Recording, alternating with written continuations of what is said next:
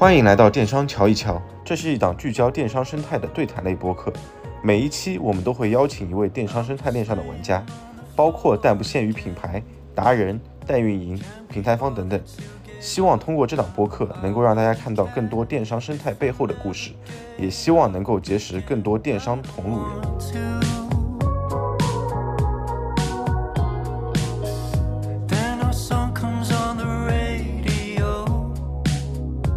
欢迎来到电商瞧一瞧的第一期播客。这期播客呢，是我作为嘉宾，受刚刚资本创始人老范的邀请，在老范聊创业这档播客做的一期串台节目。欢迎各位的收听。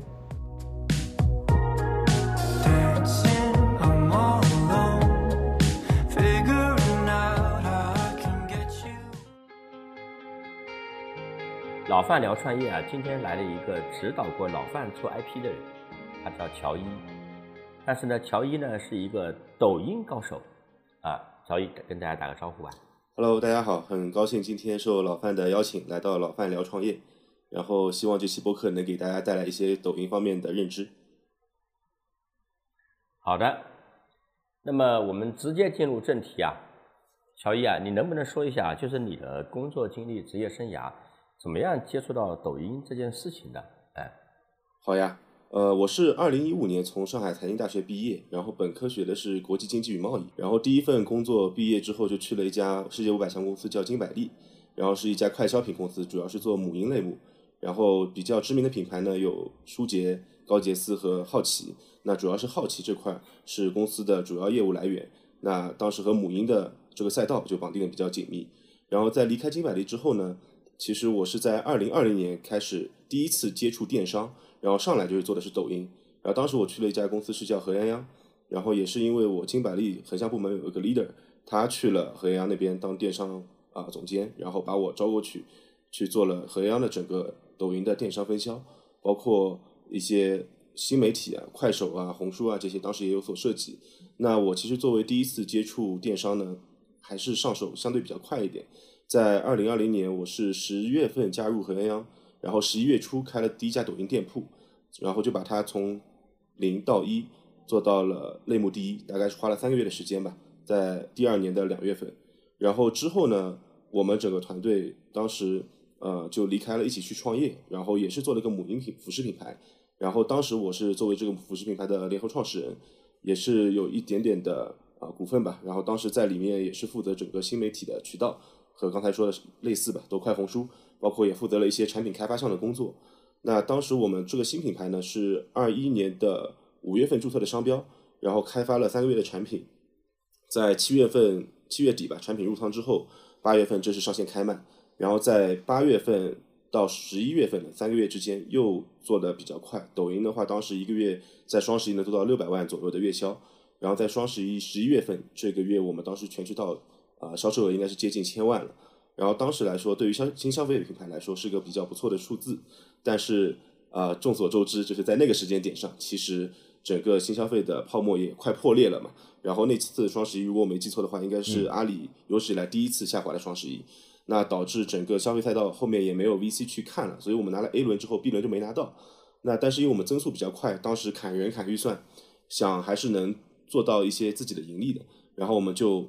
呃，削减了一部分的人力和预算之后，做到了二二年的三月份，当时是刚刚 break even，结果呃是就疫情嘛，然后上海我们唯一的仓库被封了，大概三个月的时间，基本上就没有进账，那现金流断了。等于创业歇逼之后，然后我去了字节。你当时创业的时候，我记得啊，因为那个时候呢是新消费的一个泡沫期，然后大家呢都觉得这个 GMV 啊。就能够带来更高的估值、更多的融资，一个 VC 和直播间和品牌相互加强这么一个过程，能不能说一下？就是说那个时候你们是怎么样起量的，以及那个时候做抖音要起量的整个策略和今天相比有什么区别？起盘的难度可能会有一些区别，但是底层的逻辑都是一样的。因为在我看来，做抖音直播的话，无非就是两件事情，一个是战略层面，一个是战术层面。先说战略的话，它三件事：选赛道，然后挑渠道，最后是搭团队。那选赛道这个维度的话，很多品牌方会觉得，哎，我这个类目或者是品牌已经选好了，比如说是做母婴服饰，好像已经没得选。但其实，在选品的维度依然有得选。那我们当时看整个赛道的分析维度，可能有六个层面，包括整个赛道的体量啊，它第二是它的增速，第三是它的竞争垄断度，第四是它的差异化卖点。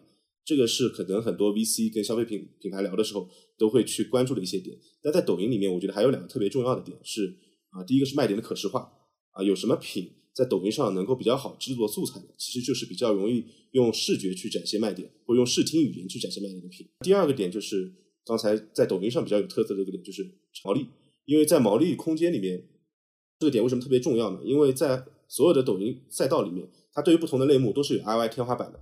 因为很简单，如果不针对不同的类目是 ROI 的天花板，抖音上最后只会剩下一种广告，就是游戏广告，因为它的边际成本几乎为零，啊，它它的 ROI 是一点一、一点二就可以往死里跑，那基本上没有什么品类能和它同量级竞争了。那所以在毛利结构上，它首先会决定你的竞价空间，第二个就是在渠道选择方面，它也会影响你。比如说，呃，如果你要去进别的达人直播间，那基本上头部达人直播间就是有坑位费啊，有佣金 CPS。那这两部分的成本一加上去，你的毛利空间如果不如竞品的话，可能别人能上你就上不了，或者别人同样的机制能做，你就要更高的机制去做，性价比就不如别人。后面的话，包括选渠道啊、搭团队啊等等类似战略的选择，我们也会去做一些抖音化特色的定制。那最后就是，嗯，战术的层面、落地层面，我们说抖音的武力模型无非是人、货、场内容投放。那在人、货、场内容投放里面，其实很多人在说是要。是一个木桶理论，我的每个短板不能，呃，就是我不能有太短的短板，我每个长板要足足够的长，要均一的长。但是我自己呢，其实是不太认可这套理论的，因为很容易就能找到反例。因为我举两个例子，比如说我们在抖音上可能刷到过这样的一个直播间，就是你可能刷到一条短视频，它可能是一个果农手持的一个水果，不管是桃子啊、苹果啊还是梨啊什么都可以，一刀切下去，然后它那个果汁就像水龙头坏了一样喷水。你点进这个直播间之后，你会发现里面的直播间装修好像平平无奇啊，就是一个老果农在一个呃可能他家的室内，然后在一堆水果里面去给你讲解，然后他的讲解话术可能也不是那么引人入胜，但是他每天可能就几千人在线，而且也能卖的不错。那这个事情其实就说明了，只要你短视频做的足够好，其实人货场在直播间里面好像 low 一点也可以，对吧？我举一个更极端的例子，很多人说投放很重要。那抖音电商的第一大直播间是东方甄选，一个月大概六到七个亿的 GMV。东方甄选到现在，于老师也不止一次的在公开公开场合表示过，东方甄选从头到尾是没有投流过的，那确实没有花过广告费用。那一个没有投流的直播间，它能够成为抖音的第一大电商直播间，那你跟我说投流很重要，好像也未必，对吧？那所以从这些维度来说，我觉得肯定是有所侧重的。那具体哪个最重要呢？我觉得就是货品和那个。内容是最重要的，因为其实对于一个品牌方来说啊，或者说对于一个达人来说，你吸引用户的流量打开的缺口，呃，无非就是靠靠靠内容，好的内容吸引点击率、吸引转化率、吸引别人来看你，那相当于是发传单。那抖音是一个很大的 shopping mall，那你这张传单发出去了，足够精美，他们进入你的店里，然后再去看你店里的啊陈列好不好，货品好不好啊，服务态度好不好，那个其实才是涉及到货品啊人货场的承接。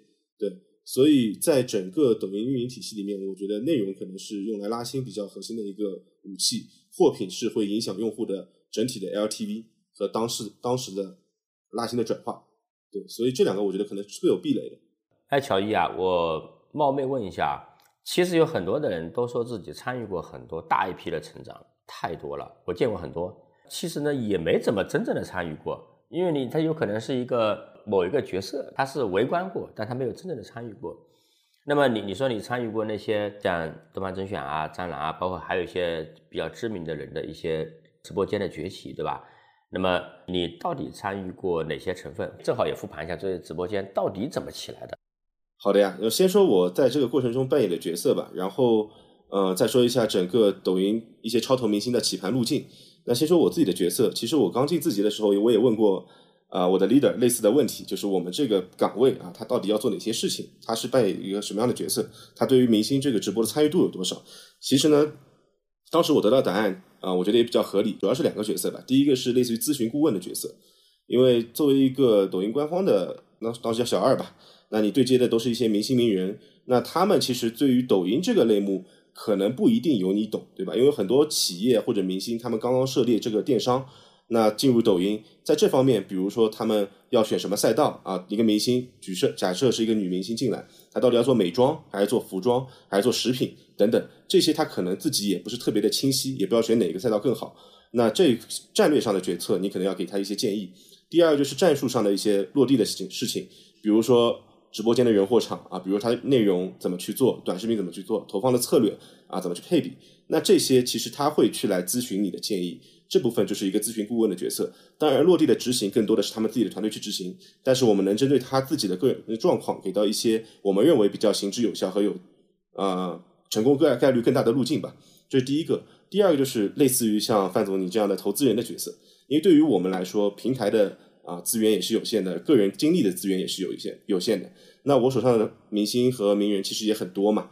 那当时我们也会做一个筛选，包括我自己也会做个判断啊，哪些人可能是我认为最容易起盘的啊，这个很现实嘛，因为我有 KPI 对吧？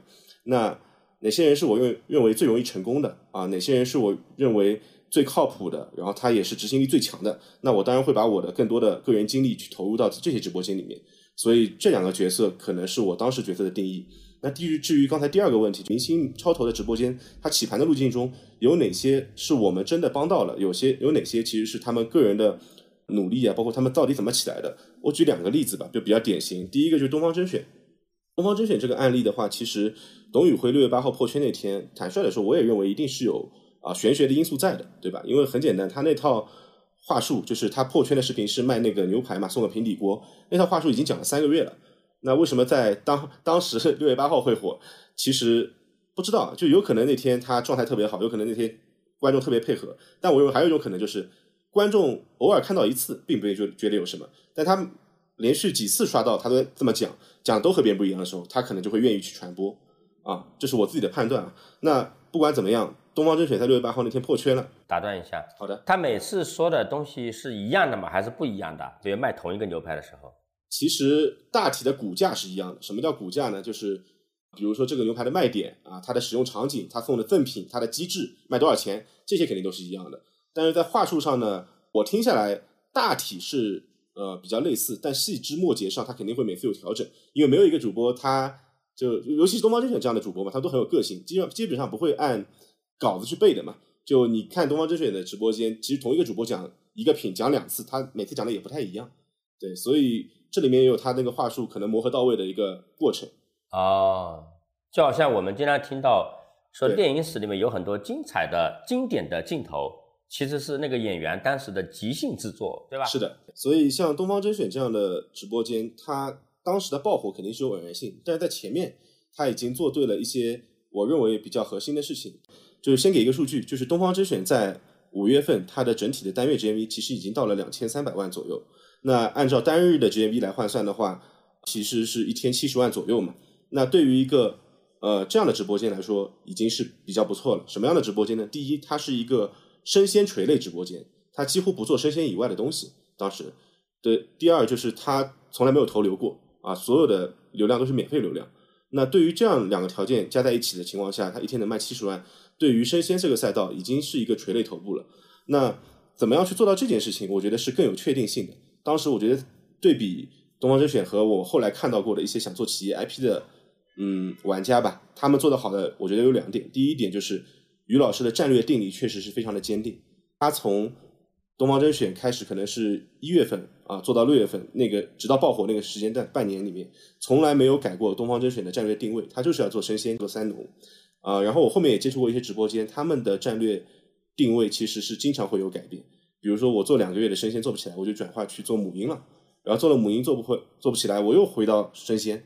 那这个对于团队的心力消耗其实是非常大的，而且团队持续的在这里面没有得到正反馈，所以呃整个直播间可能就比较难做起来吧。第一个是他们的战略定力，那除了战略定力以外呢，他们的组织架构其实也比较合理。那像东方甄选，整个新东方在线，所有人都是听东方小孙，对吧？孙东旭。他说了算，有人在拍板，下面的人呢就按部就班的去执行。那从我的理解，对于不管是一个大企业的直播间，还是一个小型达人的直播间，在零到一的过程中，甚至到一到十的过程中嘛，我认为一定是个中央集权制的体系啊，一定是上呃上面发了话，下面就去做，不要有太多的内耗和扯皮。这个事情听上去好像比较简单，但是我确实看到过很多的直播间，他们的架构呢就比较平行。上面负责的那个 leader 呢，他可能决策第一就不是特别的果断，第二呢，他可能在下面，比如说有一个人管直播，有一个人管啊、选品，有一个人去管那个短视频。这三个人呢，给他去做 brief 的时候，他也不知道该听谁的，然后这里面的观念还经常打架，那这样就会造成团队的很多的内耗。然后在东方甄选这个直播间里面，我基本上没有太多的看到这样的一个情况，更多的就是上面传达的指令，然后下面就去坚决的执行。那对于一个冷启动直播间，这个是非常重要的，因为很多时候对于抖音直播间来说，我觉得选 A、选 B、选 C 可能都能成，可能只是成的规模不一样，对吧？选 A 你能做一个亿，选 B 十个亿，选 C 能一百个亿，你不知道，但是你必须要选择一个目标坚定的往前去推进。那如果你今天选 A，明天选 B，后天选 C，那大概率是啥都做不成。我觉得做不光是直播吧，任何事情都是一样的。在抖音这个生态里面，这一点会被放大的尤其明显。为什么呢？因为我们每天都看到有人在起高楼啊，每天都看到有人单场破亿啦，啊破几千万了。你的思维的信息熵增是非常多的。然后，尤其是当你自己在苦苦挣扎的时候，你看到我的一个对标竞品突然爆量了，这个时候你会不会马上转头去抄袭他们？大概率是会的。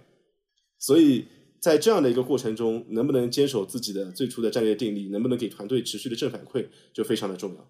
对我觉得，对于东方甄选来说，这两个点是他们做的比较成功的地方。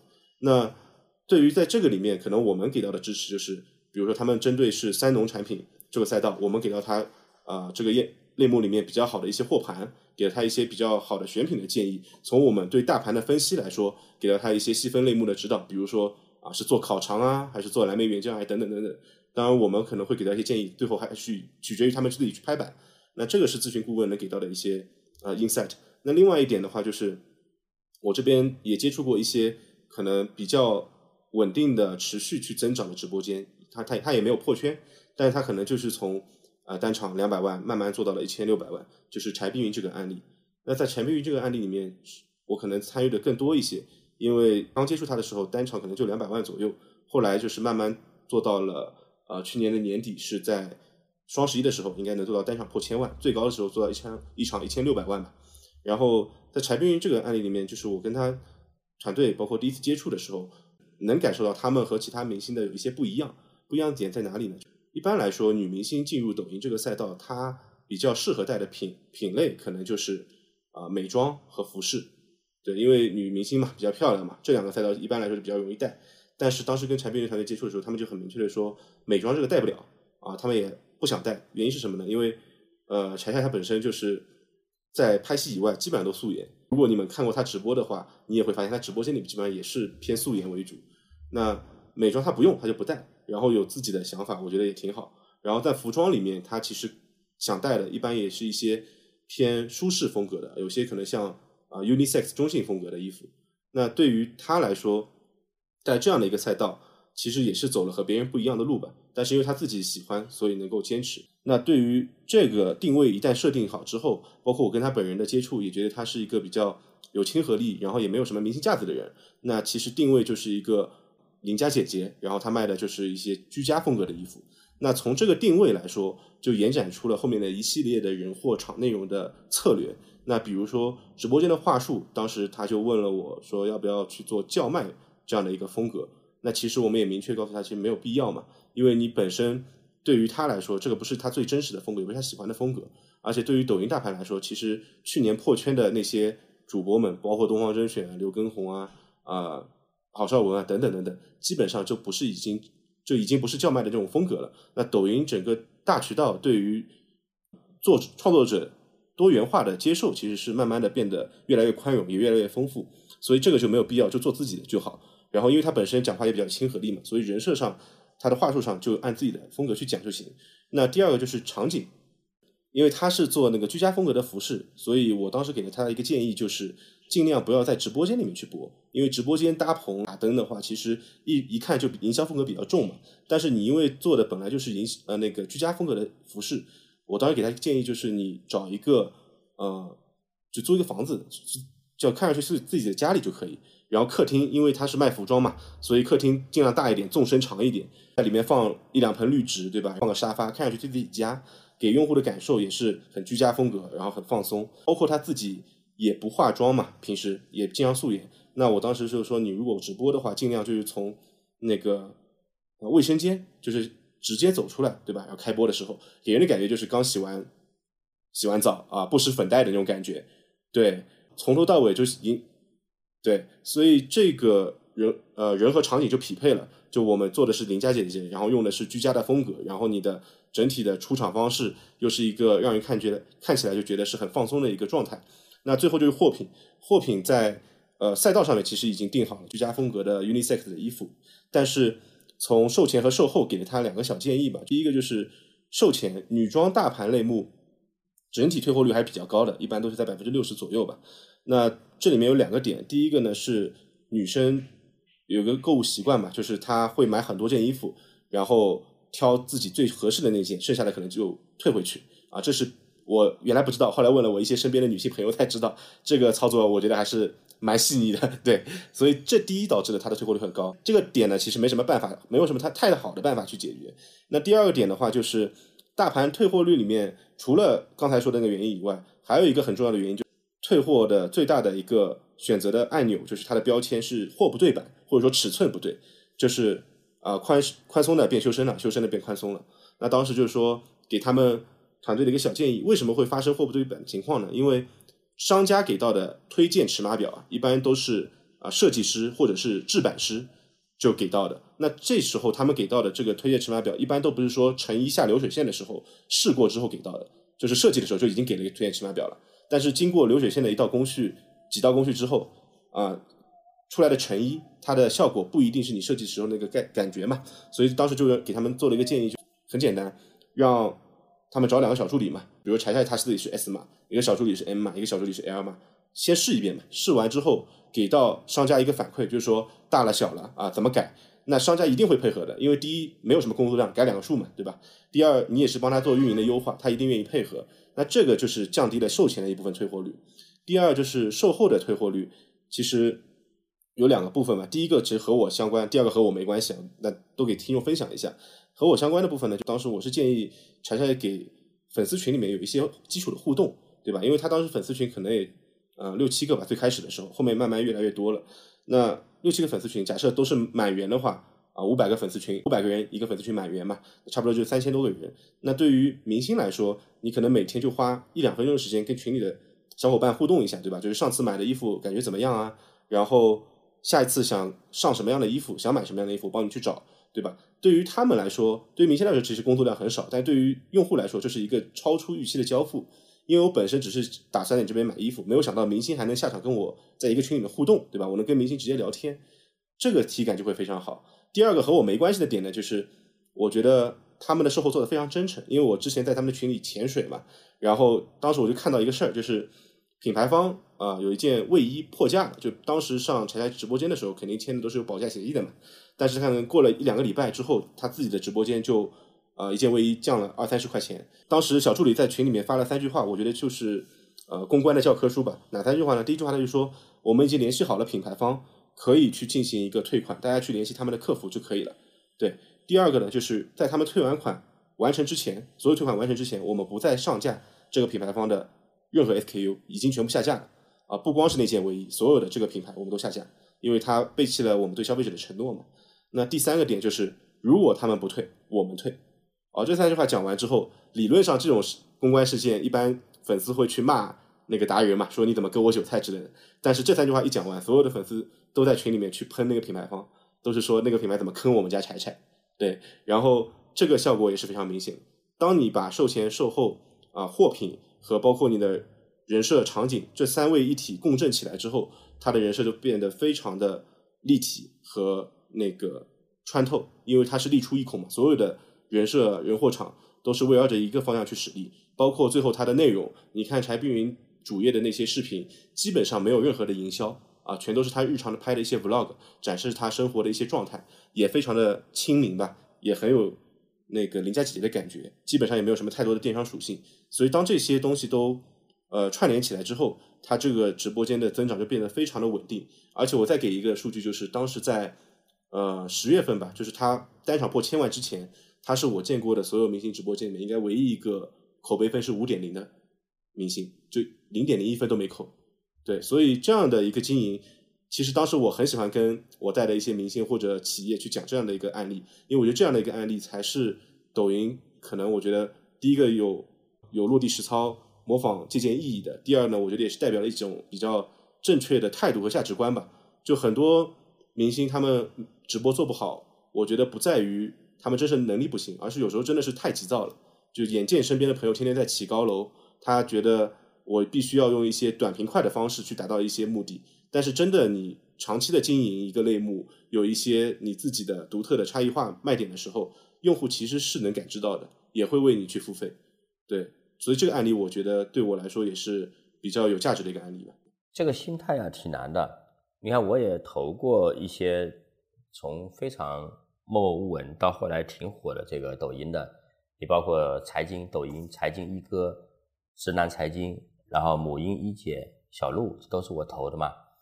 作为投资人，我在外面看，哎，我觉得，哎，怎么这么就火了呀？这么这么容易啊？如果说你在这个局内，然后你每天看着所有的数据，每天看到所有的同行数据，那肯定受不了啊。所以，这是我建议那个任何一个炒股票的人啊，跑来跟我聊怎么炒股票啊，我就跟他首先第一条建议，不要看盘，尤其是不要看什么呢？不要看涨幅榜，不要看热点榜，因为你看了之后你活不下去了，你觉得哇，怎么这么多几天翻倍了？怎么这么多两个月四倍了？怎么这么多十五个涨停板了？那你哪受得了啊？我我办公室我把它改造了一个茶室嘛。然后经常有各种做流量的，各种来我这聊。我看他们基本上很多人聊说啊，最近谁谁又起来了，最近谁又谁又起来了。哎呀，那你看他怎么弄的？哎，我就觉得说这个行业啊，其实是一个非常非常考验人性的东西。你又得变化，你不能一成不变，是吧？你你还得有定力。我请教一下张兰啊，除了这些明星故事之外的部分，他做对了什么？你觉得？兰姐这块，她的起盘是偶然因素嘛？郭小飞和大 S 的那个破圈事件。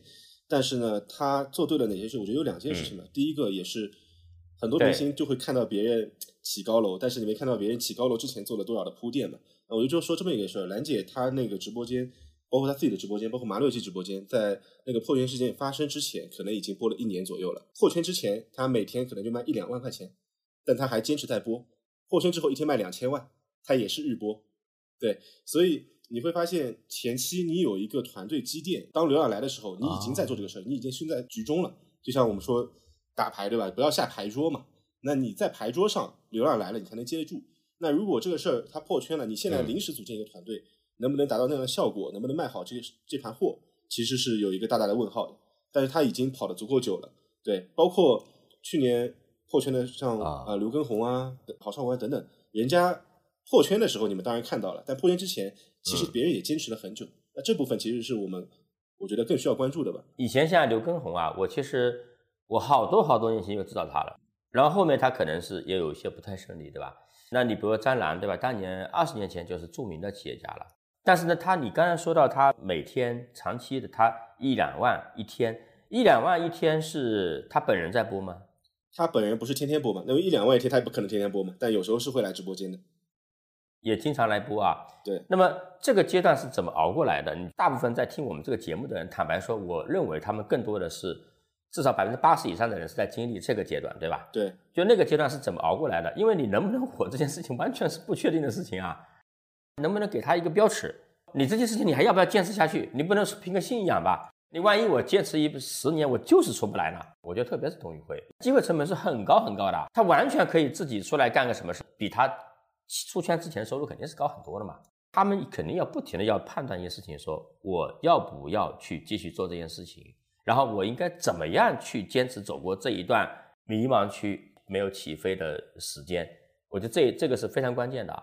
我觉得分为两个点，第一个点呢是经常也会有一些品牌方的老板来问我，哎，说九乙这个品牌抖音自播我们怎么做啊，或者说我们这个抖音要不要起牌，怎么起牌？然后我说。在你问怎么做抖音之前，其实应该先问自己一个问题：要不要做抖音，对吧？因为不是每个品牌都必须要做抖音的。就抖音这个渠道对于你这个企业来说是一个什么样的战略定位？一些呃，很多品牌它现在 all in 抖音，或者说把很多的新的精力投入到抖音，是因为它可能是个成长期零到一的品牌或者一到十的品牌。那对于它来说，抖音是现在所有渠道里面最核心的众歌一体的平台。它又能用内容种草，嗯又能快速的割草。那对于他来说，他要获得对 GMV 的增量，它要扩大规模，这是不得不做的一件事情。有些企业它在线下活得很好，私域在一些水下的渠道做得很开心，然后利润也很高。那这样的企业一定要来做抖音吗？我觉得也未必吧。那对于企业来说，抖音在一个什么样的战略位置上，你得先把这个想明白。那我觉得很多人第一能坚持下去的，第一大原因就是他想清楚了，抖音对于我这个企业来说是不得不上的一张牌桌。那我要从这边可能获得我新的客户，可能要获得我新的 GMV 增长，可能要获得我新的利润来源。但是你前提已经把这个事儿想清楚了，那你就知道这个事儿不得不做，那也不存在说我坚持不下去，对吧？但第二个点呢，我觉得也很核心，就是为什么说一定要选择一个方向坚定不移的朝前推进，包括你的组织架构为什么一定要是中央集权制？因为这样嗯是最容易获得正反馈的。就我举马六记的例子，他播了一年，可能开播之前一天两万，但是别人不会觉得很痛苦的原因，我每天都有增长啊，对吧？我一开始一天就卖不出去，卖零元，后面卖一百块，后面卖一千块，直到我卖到两万块，对吧？我每天都在增长，那团队是有心气的嘛，对吧？我觉得我经常跟一些那个明星的团队或者是达人的团队去聊一个事儿，就是不要经常去放换那个战略方向，原因就是你快要获得战反馈，或者每天持续获得正反馈的时候，这个时候团队是有动力的。但是你换一个赛道，又是从零开始，可能甚至团队都要换，那你等于放弃了前期所有的积累，然后团队怕的不是做不起来，怕的是没有进步，对吧？我再举一个例子，比如说今天我卖一万，明天我还是卖一万，但我可能明天心情也很好，因为明天可能我的停留时长变多了十秒钟啊，我的点击率比原来高了百分之一，但是我从哪个方面有问题，那我再去解决嘛。对，所以团队在看数据啊，看整体的结果啊，有增长的情况下，它更容易坚持得下去。这个是我的两个经验嘛。第一个是你自己判断战略上是不是一定要做这个事儿。如果你觉得这个事儿是兵家必争之地，那自然不存在什么放弃不放弃的事情。第二就是坚持一个核心的战略，和坚持一个核心的赛道，让团队持续获得正反馈，即使慢一点，但是大家心气不会散。明白了，嗯，对，包括呃，你刚才说那个董宇辉的机会是不是很高？但是东方甄选他们也在持续获得正反馈啊。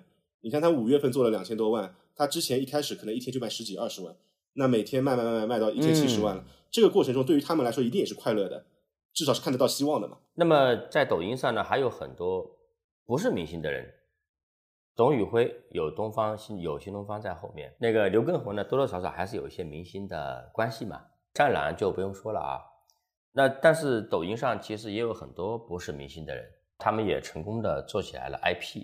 你觉得这些人有有没有什么规律化的起盘路径？我们从微观来看的话，看他这个起盘之前的过程，因为我觉得说大家非常关心的是，不是你起飞之后，而是说你从进场默默无闻、迷茫，然后吭哧吭哧有正反馈到起飞这个过程，我觉得是大家最想去学习的啊。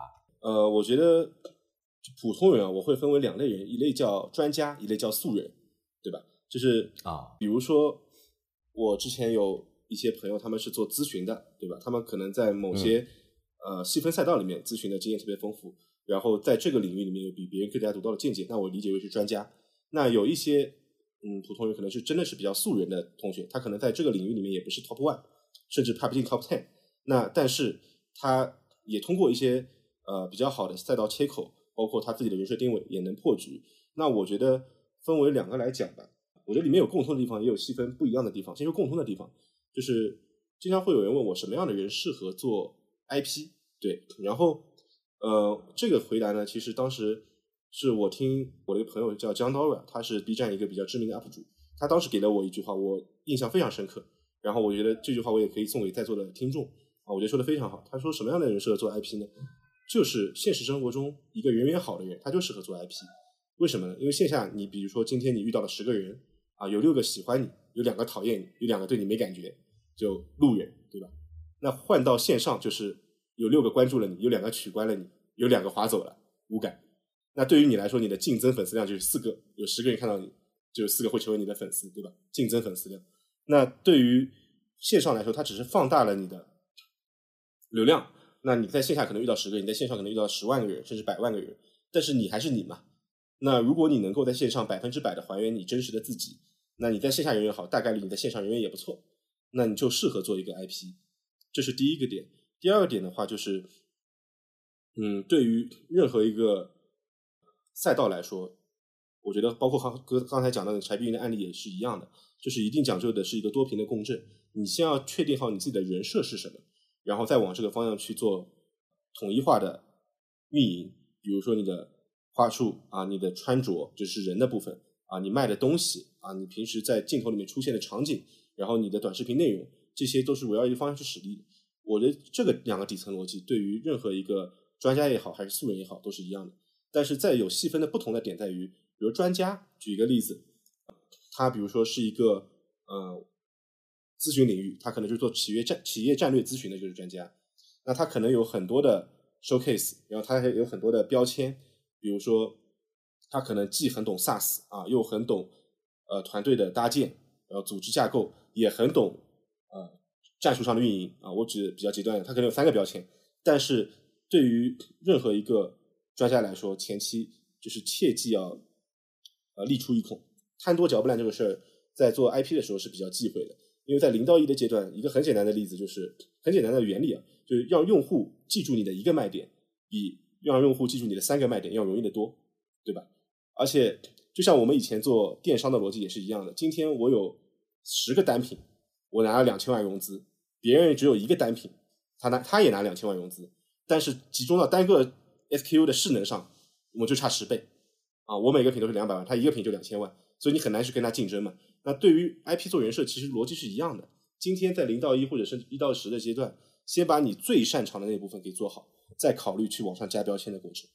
所以前期一定是立出一孔。如果是这个人做一个 IP，我觉得从几个维度去考量，第一个是他的差异化。第二是他自己擅长什么，第三就是他自己喜欢什么，对吧？然后差异化这个点固然很重要，但是我觉得后面两个点也很重要，尤其是你喜欢什么，因为对于很多人来说，做 IP 它最大的一个第一关过不去就是坚持不下去，对吧？包括 我看范总之前的那个抖音也没有日更嘛，对，就其实日更是一个很重要的动作啊，因为正反馈太差，对对，就很难坚持，没办法坚持，对对对，所以呃。坚持是很重要的一件事情，因为用户他第一天看到你觉得你讲的不错，他可能会觉对你感兴趣，但是他不一定会关注你，也不一定给你点赞。第二次看到你又看到你，哎，看到你讲了另外一个话题，讲的也不错，他可以给你点个赞。第三次又看到你还讲的很好，他就给你关注一下，甚至买点你的产品都有可能。所以坚持很重要。所以当时我们看 IP 的整个维度啊，擅长擅长什么，喜欢什么啊，有什么差异化啊，有什么东西能赚钱等等等等。最核心的，我觉得还是喜欢，因为喜欢你才能坚持。坚持是做 IP 的第一个。我觉得第一道坎吧，然后第二呢，就是对于一个专家的人士来说，一定要选一个最核心的。当时比如说他三个卖点里面，SaaS 啊，或者说前端的运营和组织架构，那做任何一个都可以，但一定要突出一个去做。比如说他今天做的一个是组织架构方向的战略咨询，那你必须要讲的案例全都是围绕着整个企业模型去讲的。在讲的过程中，你要去借势什么样的组织架构是大家更愿意学的，全全都是那些出过畅销书的嘛，什么阿里对吧？阿里局，然后。华为，华为基本法就盯着这些案例去讲拆解。那第一，你自己足够擅长，你的标签足够清晰，你又能借到这些风口的势能，借到别人的势，就相对容易比较起比较容易起盘。对，这个是专家的人设。那对素人来说，其实刚才那些逻辑也类似，但是素人的点在于，他可能在某个细分领域并没有特别深的见解。那这个时候，你就要挑一些能够降维打击的部分。比如说，我举个最典型的案例，之前有一个 IP 火了，叫打工人小张。对吧？他就教别人怎么坐高铁，教别人怎么买机票，教别人怎么去办签证。那我们因为都活在信息茧房里面，今天听播客的听众，我觉得大部分应该也应该是国内比较高净值的人群了。那我们可能觉得这些东西平平无奇，至少是这个出差比较多的人群。对对对，所以我们可能活在自己的信息茧房里面，觉得这些事情好像都没有人会不会嘛。但是当真的有的一个人去教你做这些事情，会发现流量特别好，因为百分之八十的中国人没坐过飞机嘛，对。然后对这个当时给范总看那个账号的时候，我也说，就为什么你那条在机场的视频特别爆，对吧？因为那个场景就筛选了百分之八十的人，啊，因为百分之八十人中国人没有坐过飞机嘛。那在这个大的赛道里面，他有降维打击的优势，他是个普通人，但是在这些领域他并不普通啊，因为别人没试过嘛，他试过。前两天我看到一个视频，然后很多人骂他，是因为他感他感谢那个空姐给他小孩弄了些吃的，对一些饭啊什么的，啊水果啊，呃，然后呢还哄了一下他小孩，就是说啊，你为什么对这个人这么好？他是不是有什么背景啊？反正什么这种玩意儿啊？嗯，但其实他不知道这个是一个头等舱的标配服务，他大多数人是没有感觉到这一点，就感觉到极度的不公平。所以他他那个讲的时候，他所以他那那条视频，他其实是一条我认为是一条真诚的感谢视频。对，嗯，对，这也侧面说，就是如果要做 IP，就一定不能怕被不能怕被骂。其实是这样的，就是你刚才讲的这个人缘好这个点啊，我刚才也想到一个点啊，我的理解甚至不一定是要人缘好，是什么呢？只要有一部分人很喜欢你就可以了。我极端来说啊，假设你永远只发现人群中只有百分之十的很喜欢喜欢你，但是呢，只有这百分之十的人要要非常喜欢你，然后你就专注的把这个中国十三亿人打捞这百分之十出来，那你是一个巨大的 IP 啊。对于素人来说，我觉得其实整体的逻辑和刚才讲啊、明星棋盘、专家棋盘，我觉得底层逻辑是通的。但是对于素人来说，有更高的要求，就是你这个赛道的切入点一定要非常的精准。然后我举一个比较极端的例子，就是我有个朋友，他给我看了一个小红书账号，他说这个账号很有意思，就你是个很普很普通的用户，他就天天发自己康复训练，因为他膝盖受伤嘛，然后说他自己每天怎么嗯嗯康复，然后吃什么药，用什么样的拐杖等等。这里面嗯大概有三千多个粉丝，活跃度特别高，每条他发的内容里面都会去留言，就说，哎，你今天这个膝盖怎么样？我这个膝盖是什么情况？能不能给一点建议等等？那我就第一反应嗯我说，这个人发财了呀，因为三千个精准的粉丝，意味着这三千个人全是膝盖有问题的人，对吧？会关注你，一定是全是膝盖有问题的人。那这个时候你卖一些你自己用的好的药啊，或者说药可能不太能卖啊，卖用卖的用用卖一些可能自己用的比较好的器械、康复器械，或者你卖一套你自己的康复教程都是可以的。那这个时候他们的转化支付意愿一定是特别特别强的，尤其是像膝盖受伤这种，它是因为痛点极其的明确，对吧？因为有时候你做一个 IP，可能你自己做一个比较独特的人设，但是用户的痛点不一定清晰。但是这个三千个粉丝，他们痛点一定非常清晰，就全是膝盖有问题的。那这样的东这样的用户其实特别容易被转化，所以对素人来说，可能切口要选的更精准一点，然后做的内容更细分一点，可能会更有机会。反正你都是素人啦，所以呢，你的这个机会成本是很小的。不要怕说这个事儿小，做起来之后，在中国干啥事儿都不小。你哪怕一个事情是万分之一，也有个十万，对吧？是的，包括我之前看抖音刷到一个直播，就是他是做 B 端的客户，他卖什么呢？卖拖拉机，就在农田里面直播拖拉机，然后他这个拖拉机一个月也能卖个好几台，那对于一个普通人来说已经非常不错了。那也很好了。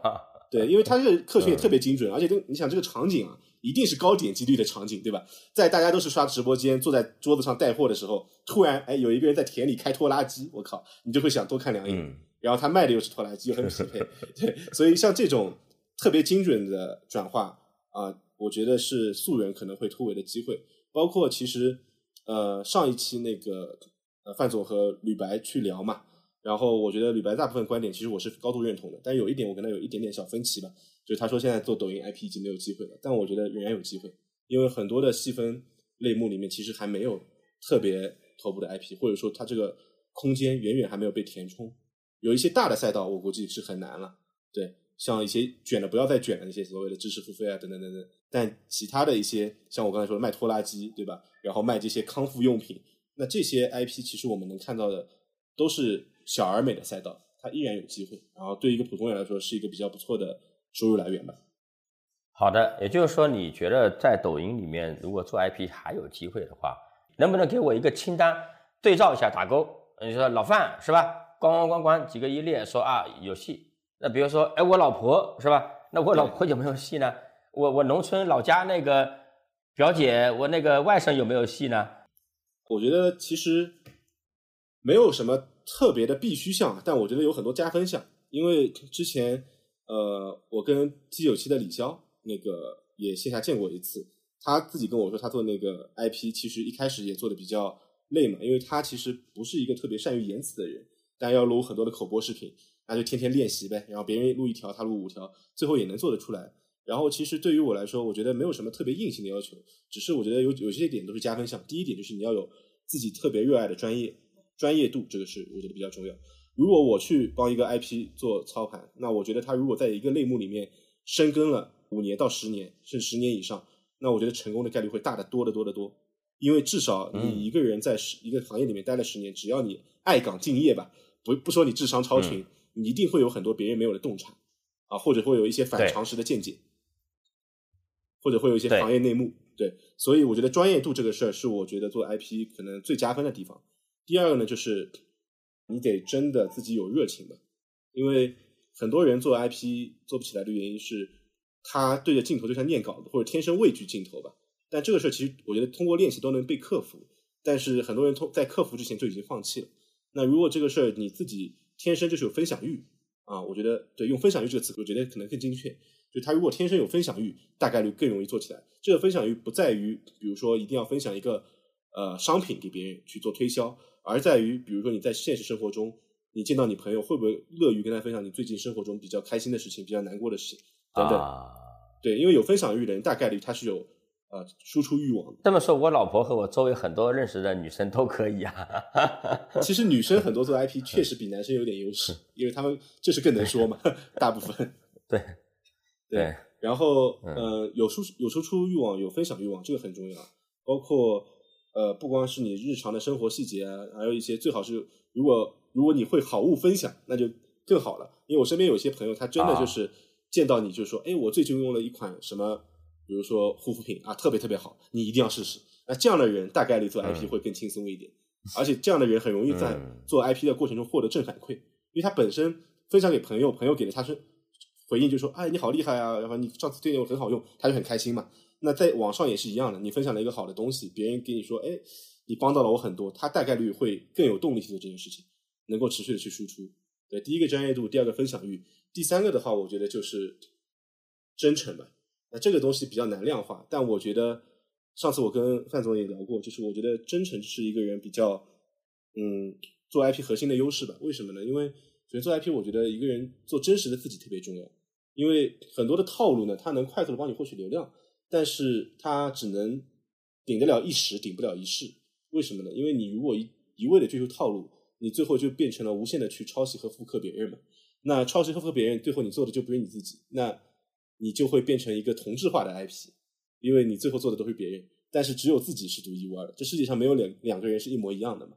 那如果你能百分百的还原你自己，然后真诚的去分享一些你真实的见解，分享你真实的态度，那你当然会赶走一部分人，但是也能筛选到一部分真正特别喜欢你的人。我前两天也在朋友圈啊，包括极客也发了一个状态，就是说，我觉得做真实的自己才能筛选到最爱你的人。我觉得不管是做 IP 还是谈恋爱，都是一个逻辑。讲到真诚啊，我问一个问题啊，就是没有人是完全不真诚的，也没有人是百分之百真诚的。就特别是在这种公开的环境之下，做个小宇宙啊什么的。那我问一个更实操的问题：要真诚到什么程度呢？什么地方你一定要真实？这个真诚的界限在于，我觉得你不认为的话，你就就你自己不认同的话，你不要说，你只讲你认同的话就可以了。包括我在播客上，包括我在一些公共场合上发表的意见，我一定是真的这么认为的。但是有些话我知道我说了会得罪人啊，我不那么认为，我也我也懒得去反驳他，那我就闭嘴就好了嘛，我不说不就完了嘛？对，所以包括很多做 IP 的朋呃朋友吧，很多做 IP 的朋友，他们说，哎，有些 IP 说的话，我觉得都是狗屎，对吧？我觉得说的很烂。但是呢，你跟他去掐架呢，有没有这个必要？那你自己评量、衡估，自己评评估一下，对吧？有没有这个必要去掐架？自己评估一下。如果你真的很想掐，那我也拦不住你。但常规的角度来说呢，你不愿意说你可以不说嘛。但你说的话，你一定是真实的这么认为的，就你自己发布的内容一定是你真诚的相信的。那这样的内容才会有力量，而且用户才会被感染到。我觉得一定是这样的。我想起来那个季羡林，当年有人采访他。说你经历过这么多动荡的年代啊，那你说话的这个方式应该是什么样的？他说了一句话，我觉得还跟你这句话完全是一致啊，叫做“真话不全说，假话全部说”，一点毛病没有。我觉得说的太到位了。那么今天我们说，哎，IP 怎么起盘？不管是品牌直播还是素人等等啊，这些 IP 啊起盘，最后来讲有有哪一些的，就是。我哪几招我是要配备的？我觉得从定位上和从实操上分两个环节来讲吧。因为人设定位上，我觉得干讲比较难理解。我就举一个特别真实的实操案例，就昨天刚遇到的。我我现在人在西藏嘛，然后有一个西藏朋友问我，他是做那个儿童藏文绘本，因为全国就他一家，就藏文绘本，给用藏文写的儿童绘本。然后当时他说我的抖音号就流量一般嘛，让我帮他看一下。然后我就看他的抖音号，首先他的名字叫某某教育，对吧？然后下面的简介呢叫呃某某童书不止于书，对吧？这是他的简介一句 slogan。然后下面的内容呢，就是他的一些老师，但是那些老师呢也看不出来是汉族人还是藏族人，在那边讲解童书。那我觉得，首先我觉得人设第一个，你一定要提炼出一个你最核心、最让人能够记住的卖点。那对于他们来说，我觉得你这个简直不能再简单了，对吧？你是全国唯一一家做藏文绘本的，你不把藏文绘本这四个字印在脑门上，那显然是不对的嘛，对吧？那我说你上来，我先看到你这个账号，你先把我帮我把名字改了，对吧？你可以依然叫某某教育，但是名字上面一定要后面加个括号“藏文绘本”，让人一看就知道你是卖什么的，对吧？而且我当时问了他一个问题，我说：“对你做藏文绘本这个这个东西，我当然心里有答案，但我还要确认一下。我说这个东西它的消费者有多少是藏族，有多少是汉族？他跟我说百分之九十九是汉族啊，都是藏族，就百分之九十九百分之九十九都是藏族，只有那百分之一的汉族是买来学习藏文的。那我说。”对，也很少嘛，基本上就只要服务 藏文的这部分同胞，藏族这部分同胞就可以了嘛。那我说你上来，我是你的话，首先先把名字改，就写藏文绘本，括号加进去，对吧？然后你的 slogan 也有问题，你说某某童书不止于书这句话，我换到任何一个图书的出版商上都能用，和你有什么关系呢？就这句话我自己做，我来做一个小胖图书也能用啊，小胖图书不止于书有什么差异化？一点没有。那对于他来说，第一句话就是一定是，比如。近呃十年啊，专注藏文绘本已经数十年或二十年等等，对吧？这是第一句话。那第二句话就是我们帮助多少藏族家庭，然后完成了学前教育等等等等。那这个其实你的介绍里面最核心的东西。然后再这个是人设的定位，从主页就能体现了名字到定位，然后再到下面的人货场，对吧？我说你既然服务的是藏族同胞，你的视频开头全部给我用藏文说。藏族同胞一听你是说藏文的，就知道是，啊，这个可能是藏文化的一些东西，我就会愿意看。你说的是汉语，你吸引的客群和他们的，呃，这个匹配度就很低嘛。第二，你的场景是在，它是在一个图书馆里吧，类似于图书馆一面墙，这个图书馆可能是和上海的图书馆和成都的图书馆没有任何的区别。那我说你一定要把这个东西做成一个藏族文化的氛围，你挂一个哈达也可以，你挂一个藏族的那个印花的毯子也可以，但一定要让人感觉到这是个藏族的文化氛围。牦牛角，对。然后包括他的货品，他卖的是藏文的图书，但他那个图书都是像就放在书架上，它是那个书籍朝外的嘛。那书籍朝外的话，你就很难看清楚上面写的字。我就说你把它横过来放，书皮封面朝外，这样的话上面写写写的是藏文，你在视频里面一眼就能让用户看到上面全是藏文图书。那这些东西做完之后，你的点击率我包你翻两个倍。就用户滑到你的短视频，决定滑走还是停留，这个判断就是一秒钟之内做出来的。那你要在一秒钟之内做到的事情，就是让他知道你是干嘛的，你能给他提供什么样的服务和价值。所以这些东西做完之后，我觉得他的起盘之路会顺利一点的。那所以用方法论来总结的话，你的人设一定要特别的定位清晰，然后你的人货场内容一定要围绕这个东西去做立出一孔的设计。对，这是第一点。第二点，除了战略定位以以外，还有一些落地的东西。落地的东西就是你的起步啊，用什么样的视频形式？比如说大家现在。做播客的很多嘛，有一个原因，当然播客固然很火，那还有一个原因是播客比较轻嘛，它相对来说实操比较简单，所以我们建议做抖音的 IP 也是前期轻运营为主。那抖音的个人 IP 棋盘有几种表现的视频形式，无非可能比较多的就是口播，然后 Vlog，然后访谈啊等等，还有一些更复杂的我就不说了。但是前期我们建议就是口播为主嘛，因为口播最简单，也最能坚持，有一个 iPhone 就可以了。然后你甚至就拼多多买个脚架，买个麦克风，加在一起两百块钱以内吧就能搞定，不用买太好的，一定是轻量化，先上手，先做起来，然后用低最低成本先得到正反馈，赚到钱之后，有了客户之后再去换更好的设备，对吧？包括我现在自己在做一些 IP 孵化，我自己用的设备我就是 iPhone，拼多多买三脚架，拼多多买的麦克风，加在一起也没有几百块钱，对，所以这些东西对于我来说，前期没有那么的核心。但是用口播的形式，它能让你快速的上手，然后能够让你快速的建立和观众的联系。因为口播只有你一个人嘛，访谈有两个人甚至三个人，然后 vlog 的话，你还要拍很多室外的画面等等等等，还可能有一些其他人入镜。但口播就是你一个人怼着脸拍，用户认就是认你这个人，他可能涨粉的效率低一点，但是用户一定精准，也一定对你认可。哦，包括还有一个小建议就是，很多人说做 IP，我能不能做不出镜啊？有很多人性格比较 I 吧，他就觉得我做一些内容，然后我自己配音，但是我自己不露脸行不行？我我的看法就是不建议，因为这样效率非常低下。就是包括我举一个例子，很多品牌方说我要不要做个人 IP 啊？我觉得每个企业主，我觉得至少都应该试水一次吧，因为个人 IP 应该是我理解在抖音渠道里面最好的免费流量获取方式。然后它的逻辑就是，对，让用户爱上一个人比爱上一个品牌要简单的多，对吧？因为我们现在能叫得出来的啊，这个我深有体会。对。然后我们能叫出来的品牌一般都是百年老店了，对吧？那经历过很多的磨练，经历过很多无数次爆款 SKU 的迭代，那这个事儿是很难的。但让用户爱上一个人是简单的，因为人对于人天然就容易建立信任，这是人性决定的嘛。那回到刚才那个点，在于说，你如果不出镜，他对你的信任度天然就降低了。所以我再举一个例子，当时 B 站有一前一阵子有一个呃 UP 主就是停更潮嘛，对吧？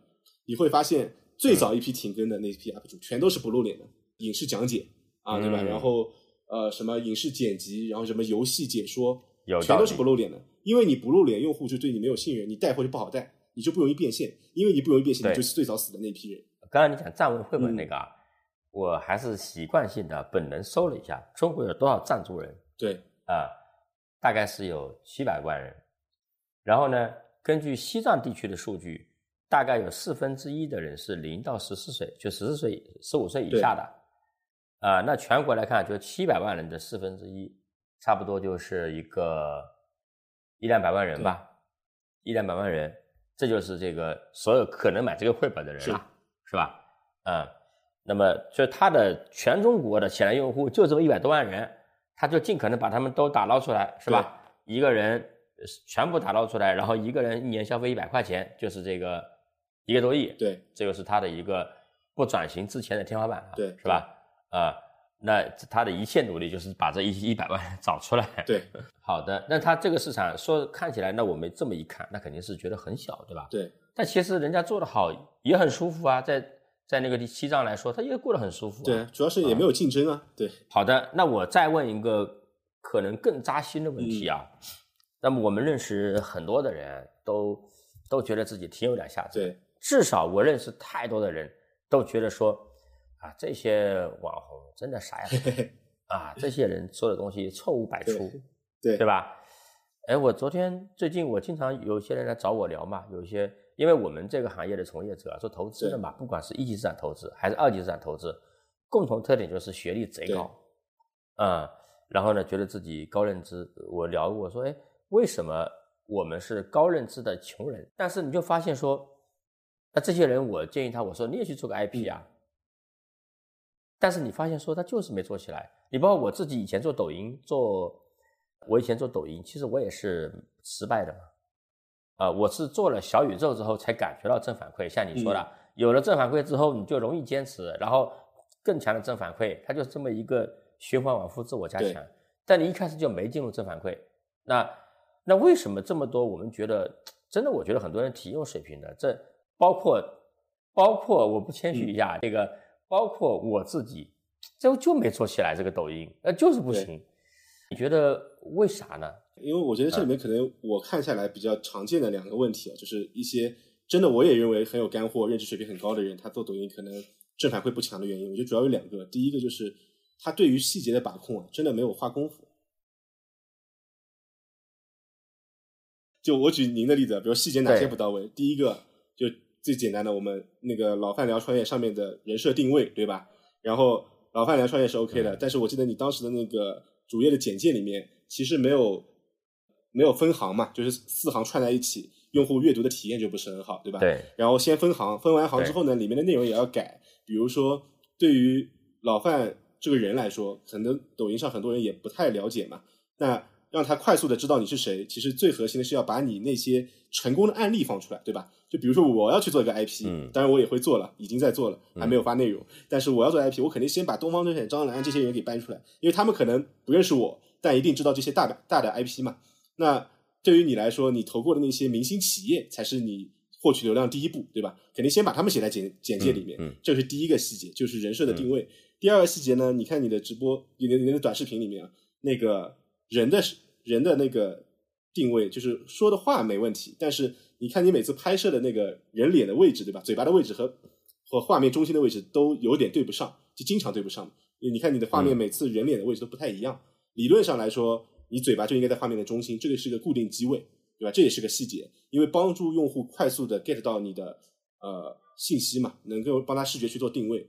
然后第三个就是那个场景，对吧？我看之前范总很多视频都是在窗帘前面拍的，那说白了，你也有窗帘，我也有窗帘，换个人也有窗帘，这个事儿没有任何的区 差异度，对吧？然后举一个好的案例，你在视频号爆的那条视频就是在机场拍的，对吧？机场就是一个有差异化的地方，而且你背着那个双肩包啊，在机场抢股票就很精英嘛。那其实那一条是那一条是我没有找到一个有窗帘的地方，所以我被迫在那里拍了一条。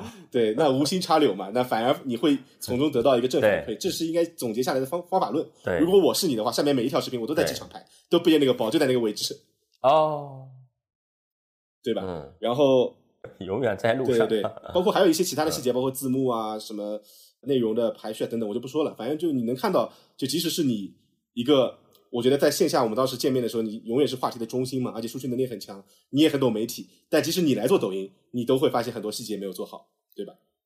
对，所以我觉得很多牛人他第一步就是自己的细节真的没有到位啊，这是第一个。第二个呢，我觉得和细节没关系的，但是我觉得很多牛人也会遇到的一个问题就是他的认知因为太高了，他所有的输出内容过于干货，过于干货一定是个问题，一定是个问题。因为呃，很多人其实问我一些一个好的内容怎么样，对吧？好的内容当然有很多可以细拆的维度了，我就讲一个最核心的，选题定生死，对吧？所有做内容的人都知道选题定生死。那很多牛人为什么说在选题这方面会做的嗯有问题呢？比如说我做的第一条视频，我可能要讲，因为我懂直播嘛，我就说我做主播的话术应该怎么说，对吧？然后我的标题，如果我今天写的标题是，哎、主播怎么去用话术匹配福利款、利润款啊，什么什么话术排排品之类的这个方向，那我就大概率知道这条视频一定火不了，因为什么利润款、福利款，只有做直播的业内人士才能知道这什么意思，对于普通大众来说是没有任何概念的，所以我一定不会选这样的题目。对，但是这个和你人设的垂直又不矛盾。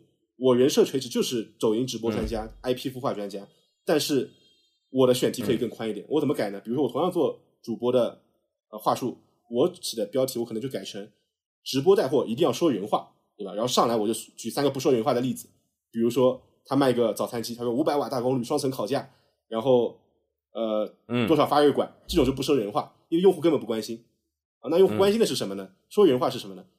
它是家庭主妇的标配啊，然后一早餐早餐，嗯十分钟解决你一家人的需求，一顿能烤十个包子，能烤八个馒头，对吧？然后还有自动清洗功能，嗯你不用手洗，解决你自己的厨房的问题。那这个是人话嘛？但这个选题就是一定要宽泛，说人话是一个宽的选题，但是福利款、利润款就是个窄的选题。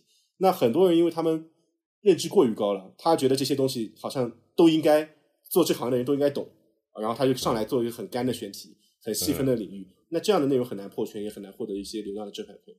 就你的内容一定要小白也能看得懂，但是里面又有你这个行业的干货啊，这个是很重要的。对于这一点，我当时还举了个例子，就是大家很多时候有些人会说，哎，鲁豫，鲁豫有约那个陈鲁豫，他说这个主持人怎么老是问一些很小白的问题？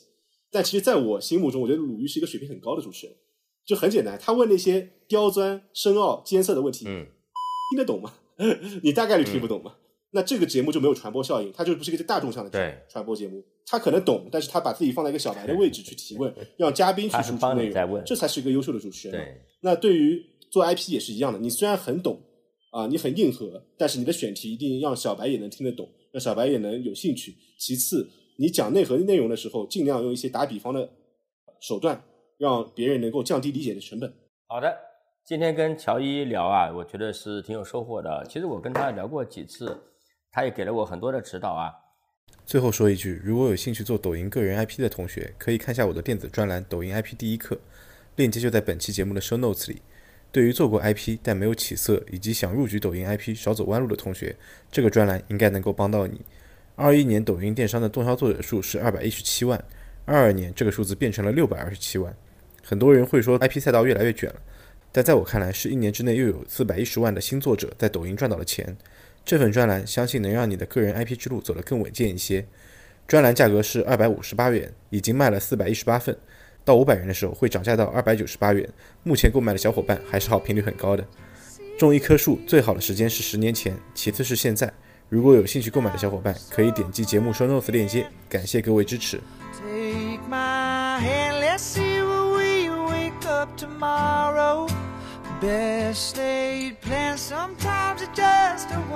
感谢收听到这里。本期播客由电商瞧一瞧荣誉出品，点击订阅按钮，不错过我们每一期的更新。如果你也想了解更多电商圈内事，认识更多电商同路人，欢迎添加微信九乙二零幺幺幺，备注您的昵称和职业，加入听友群。我们下期再见，拜拜。And the lambs are on the run, searching for meaning. But are we all? lost all.